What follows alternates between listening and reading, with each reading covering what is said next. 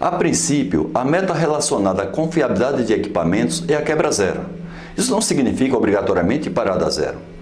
Para a obtenção da quebra zero, há muitas ações, porém, vale a pena separá-las em fase até para que sejam viabilizadas.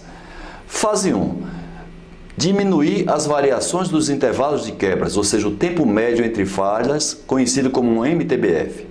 Essa redução é conseguida por meio das seguintes ações: recuperar as degenerações, prevenir desgaste acelerado, estabelecer condições básicas operacionais, operar de acordo com as condições de uso, eliminar desgaste acelerado, preparar inspeção diária e padrões de lubrificação a ser usado pelo operador.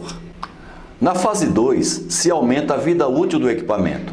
Este aumento é conseguido com as seguintes atividades: remover as deficiências de projeto e fabricação, prevenir recorrência de quebras mais sérias, melhorar habilidades de operação e de reparo, promover os reforços e sanar os pontos falhos, escolher sobressalentes que satisfaçam as necessidades, eliminar os pontos que não absorvem sobrecarga.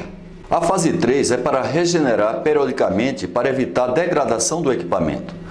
A regeneração ocorre com a realização das seguintes atividades: executar serviços e inspeções periódicas, elaboração de padrões para condução da manutenção e inspeção regular, revitalização periódica dos equipamentos, estimativa da vida útil. A fase 4 é para prever a vida útil.